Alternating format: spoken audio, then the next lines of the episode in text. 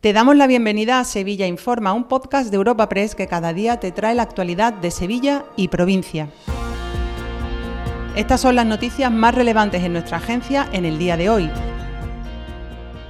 Comenzamos un nuevo episodio de Sevilla Informa este lunes 5 de febrero, una jornada en la que ha comenzado el juicio al teniente de la Guardia Civil de Sevilla acusado de narcotráfico. La Fiscalía le achaca presuntos delitos de revelación de secretos, cohecho, tráfico de drogas y hurto. Le pide más de 14 años de cárcel. Durante la primera sesión del juicio, el agente ha negado los hechos. Ha asegurado que cumplía órdenes de un mando de la Guardia Civil al que ha acusado de corrupto. También en el apartado de sucesos y tribunales, la Policía Nacional ha intervenido más de mil kilos de picadura de tabaco de contrabando. Ha sido en Fuentes de Andalucía. Los agentes también han decomisado 200 kilos de hoja de tabaco para picar, así como material para el envasado de la mercancía ilegal. El portavoz policial Juan Manuel Torres tiene todos los detalles. Investigaciones de los agentes les llevaron a localizar una serie de vehículos que entraban y salían constantemente a altas horas de la madrugada en una nave industrial, resultando sospechosa de estar realizando algún tipo de actividad ilícita. Una vez localizados y controlados uno de los vehículos en las inmediaciones de Écija, los agentes pudieron identificar a uno de los ocupantes, acerca del cual constaba información sobre su dedicación al contrabando de picadura de tabaco. Ante estos indicios se procedió a realizar la correspondiente inspección de la nave, localizando en el interior de la misma un total de 1.047 kilos de picadura de tabaco, 200 kilos de hoja de tabaco para picar. En el apartado institucional, la Diputación de Sevilla ha celebrado este lunes su pleno del mes. La sesión ha incluido una declaración institucional de apoyo a la plantilla de la factoría de Biosis, localizada en Dos Hermanas y es que la empresa ha planteado un expediente de regulación de empleo. Pretende destruir 54 de los 66 puestos de trabajo de la planta. El Pleno de la Diputación ha aprobado además un convenio para la financiación y construcción de diferentes infraestructuras hidráulicas para las poblaciones de la Sierra Sur de Sevilla. Se trata de obras declaradas en 2020 como de interés para la comunidad autónoma. Lo son más aún ahora que persiste la sequía.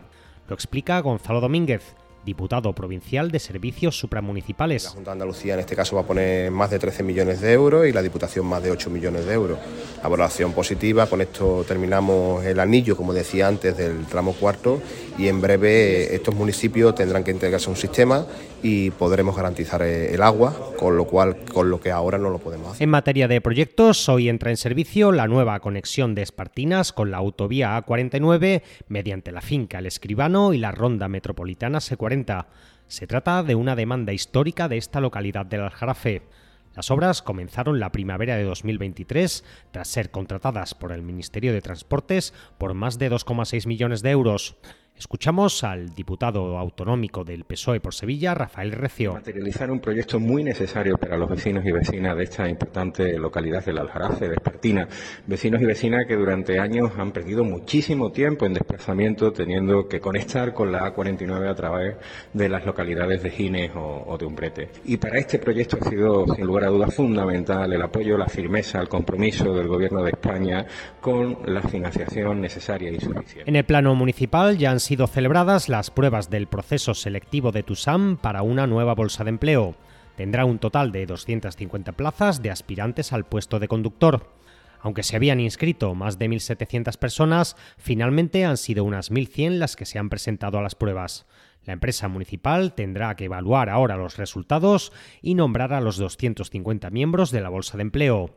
Paco Cárdenas es el presidente del comité de empresa de TUSAM. Participaron pues 1.081 personas de, los aspirantes que había inscrito, que en un principio rondaban los 1.700, pues se presentaron en torno a unos 1.100 aspirantes en el examen.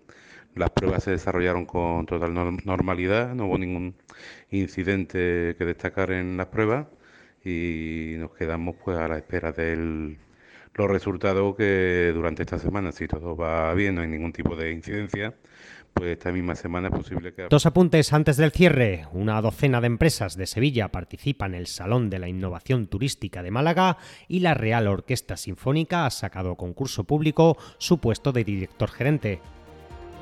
Te recordamos que puedes suscribirte y descubrir el resto de episodios de este podcast en nuestra web entrando en europapress.es barra podcast o a través de las principales plataformas de podcasting.